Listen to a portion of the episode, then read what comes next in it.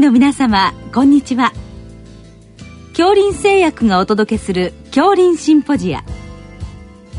毎週この時間は医学のコントラバシーとして一つの疾患に対し専門の先生方からいろいろな視点でご意見をお伺いしております。シリーズ泌尿器領域の抗加齢医学の最前線の18回目。尿失禁予防のアンチエイジングと題して、女性医療クリニックルナグループ理事長、関口由紀さんにお話しいただきます。聞き手は、慶應義塾大学名誉教授、斉藤育夫さんです。えー、今日は尿失禁予防ということでお伺いいたします。よろしくお願いいたします。よろしくお願いします。えー、これ今どうでしょうか？患者さんの数は多いんでしょうか？そうですね。あの、まあ、尿失禁って2つ大体あるんですけど、うん、腹圧性尿失禁というと、40歳以上の女の人の2人に1人とか、うん、3人に1人は経験してるというふうに言われてますよね。うん、で、もう一つ、過活動膀胱っていう病気があるんですけど、こっちは大体男女合わせて1000万人ぐらいいるって言われてますね。はい。あの、まあ、主に2つあるということで、はい、最初の腹圧性というのは、これはどういうんでしょうか？これはですね、あの、最初はですね、咳とかくしゃみで漏れるという、うん、あと大笑いとかですね、うんうん、だんだんひどくなってくると、走った時に漏れるとか、うん、坂道下った時に漏れると、うん、で。最終的に歩いてるだけで漏れるっていうふうにどんどんひどくなっていくんですよね。そうしますと、まあ、あの、まあ、相当困るということですよね。そうですね。相当困ります。ね、あの、これはでしょうか、その、そういう症状が出る頻度っていうのはどういうふうになっていくんですか？えっとですね、まあ、40歳以上の女の人の、うん、2人に1人は1年に、うん、まあ、1回とか2回とかね、うん、漏れてるんですけど、まあ、そんなに生活に困ってなければですね、あの、まあ、様子見てていいんですけど、まあ、大体ですね、1週間に1回以上漏れるとか、漏れたら下着を変えなきゃいけないとか、あと漏れると、もう嫌で、うん、もう気分が落ち込んじゃうとかですね、うん、こういう3つの兆候があったらですね、うん、病院来た方がいいって言われてますね。あの、まあ、相当、まあ嫌なわけですけど、その、走って漏れるってことは、運動した人も困るわけですね。そうですね。うん、あの、ぜひ積極的に治療してほしい人はですね、うん、あの、やっぱ運動が趣味。うん、で昔から運動が好きで、それがまあ人生で一番楽しいこととかっていう人たちはですね、うん、まあ漏れると本当に困っちゃうんですよね。うん、でこういう人たちはもう積極的に直してほしいと思いますね。うん、で、もう一つは過活動膀胱でしょうか、はい、そうですね。これはどういうことこれはですね、ええ、急に行きたくなって我慢ができなくなるという、尿意切迫感というのがですね、起こるんですけど、まあ誰でもこういうこと起こるんですけど、これもですね、1週間に一遍以上こういうことが起こって、困ると。うん、で、まあそういうのを過活動膀胱って言うんですが、うん、大体1週間に1回以上急に行きたくなって我慢ができないっていうような人たちの中の60%ぐらいはですね、やっぱ漏れてると。うん、で、まあ90%以上の人はおしっこが近いことにも困っていると。いうことですね。まあ、その大きく言って二つあると。はい、そうです。それで、あの、まあ、女性に多いということで、最初の腹圧性でしょうか？はい。これはやはり、あの、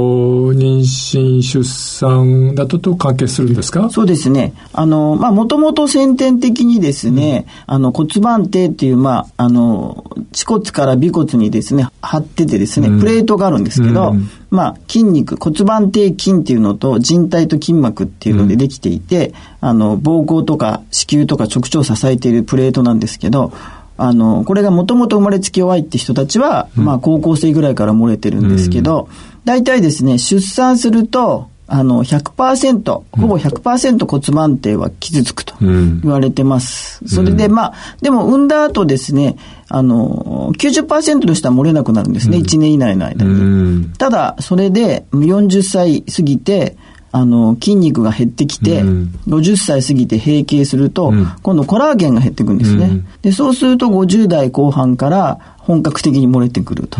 いうことになりますね。なるほど。そういう、うん、あの、ライフステージっていうか、そういうことで変わってくるわけですね。で、あのー、これ、まあ、こちらの方からお伺いしますと、えええー、これ、対策は基本的にはどうするんでしょうか？これはですね、うん、あのー、腹圧性尿失禁も過活動膀胱も最初はですね、骨盤底筋トレーニングというのが、ベースがあってですね、それが一番大切で、うん、あの具体的に言うと、うん、肛門をギュッと締めて緩めると。うん、これをまあ2、3回やったらですね、次はですね、膣と尿道をギュッと締めると。で、緩めると。いうのをやりますね。で、最終的に肛門をキュッと締めて、膣と尿道をギュッと締めてですね、それをですね、ゆっくり吐きながらぐーっと持ち上げていくんですね。で、5秒ぐらい維持して緩めると。こういうのをですね、うん、まあ、4、5回ずつとか、まあ10回でもいいんですけど、うん、1日30回ぐらいやると、うん、まあ80%ぐらいの腹圧性尿失禁は改善すると言われてるんですね。うん、なるほど。そういう骨盤底トレーニングをすると、まあ、相当効果がある、はい、というわけですね。まあ、最近はですね、うん、もう生理が始まったら、ほぼ全員の女の人をやった方がいいとまで言われてますね。うん、おそういうことなんですか。はい、なるほど。はい。で、あのー、まあ、これでも、ちょっと難しいかもしれませんね。そうなんですよね。実は、あのー、結構、子供を産む前は、結構誰でもできたりするんですけど、うん、出産後ですね、うん、今まあ私が15秒ぐらいで言葉で言ったんですけど、うんこれが、あ、今聞いて、あ、できるっていう人たちは50%ぐらいになっちゃって、うん、あの、50%ぐらいの人はですね、え、どうやってやるのかわからないみたいになっちゃうんですよね。うんうん、で、だからやってみてできないと思う人はですね、あプロに教わった方がよくて、まあ、最近、あの、スポーツクラブなんかにも専門家がいるんですよ。だから、その、スポーツクラブで、あの、勉強していただいてもいいですし、最終的にそれでもわからなければですね、やっぱクリニックに来ていただいて、看護師さんとか、理学療法士さん、でそういう職種のスペシャリストの方がいますから、うん、こういう方々に教えてもらうのがいいと思います。なるほど。そういったルートで行くんですね。はい。あの、それからあれですか、あの、エストロゲンが減ることもかなり影響があって、それに対する対策も何かそうですね。あのーうん、まあ、2014年からですね、うん、まあ、米国から GSM っていう概念がですね、日本に上陸してきまして、これは閉経関連泌尿生殖器症候群っていうんですけど、あの、女性ホルモンがやっぱり減ると、あの、外陰部のですね、粘膜とか皮下組織が萎縮して、それによって、あの、尿漏れとか、頻尿とか、あとさらにですね、陰部が痒くなったりとかですね、うん、そういうことが起こるということが言われるようになってきて、やっぱりですね、それ、第一はですね、保湿ケアが重要と言われてて、うん、お風呂から出たらですね、うん、あの、全身の保湿剤みたいなものを、全身だけじゃなくて、外陰部にも塗ると。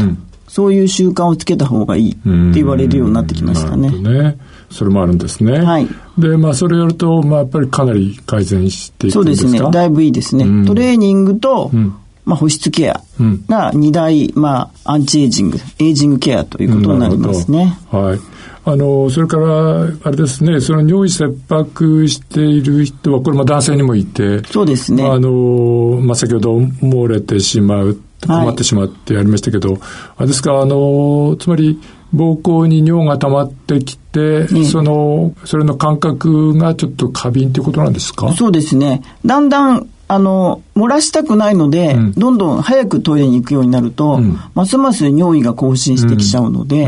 あの、まあ、ちょっと我慢。うん、まあ、その時に骨盤底トレーニングで肛門をキュッと締めるとですね、うん、我慢しやすくなるということはもう分かってるんですが、うん、急に行きたくなってもそこでトイレに走っていかずに、そこで5分ぐらいちょっと我慢すると。こういう治療が有効ってされてるんですね。これ、膀胱訓練って言って、あの、立派な、あの、治療と言われてますね。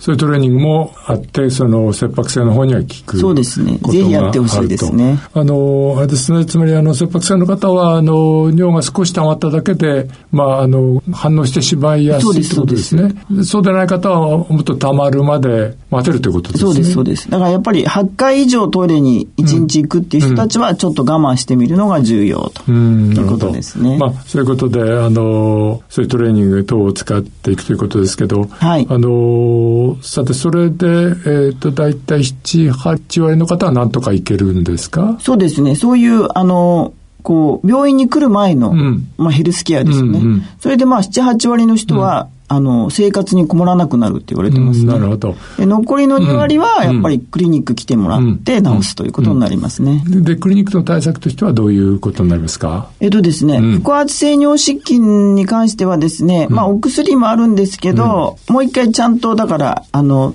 プロにね、骨盤底筋トレーニングを教わるということで、うん、で、それでもあんまりひどければですね、うん、まあ手術がとてもよく効くので、うん、で、まあ日帰りとかですね、2泊3日とか、まあ1週間とかありますけど、いろんな手術法があるので、思い切って手術を受けるっていうのもいいと思いますね。過活動膀胱の方は、実はいいお薬がたくさんありまして、まあ、いろんな種類があるんですよ。うん、で、お薬飲むと80%の人は症状が緩和すると言われてますから、うん、あの、まあ、どこのね、クリニックでも今出してもらえるような比較的、うん、あの、出しやすいお薬ですから、あの、クリニック行って相談するというのがいいと思います、ね、これやっぱり泌尿器科ですね。そうですね。ね泌尿器科がいいと思いますね。いいそれからあの、まあ、いろいろ新しい治療もできつつあるんですか？そうですね。過活動膀胱に関してはですね、うん、背骨に電極を入れる脊髄刺激療法とか、うん、あとはですね、膀胱にお注射するとかっていうね、うん、あの治療法も出てきて、難治性と言われる過活動膀胱もこれからはどんどん良くなってくると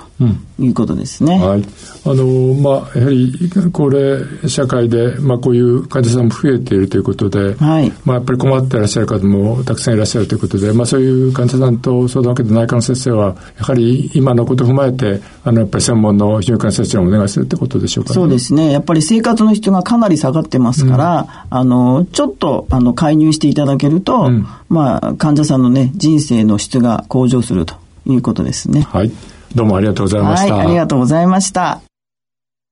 シリーズ、泌尿器領域の抗加齢医学の最前線の18回目、尿失禁予防のアンチエイジングと題して、女性医療クリニックルナグループ理事長、関口由紀さんにお話しいただきました。聞き手は、慶應義塾大学名誉教授、斉藤育夫さんでした。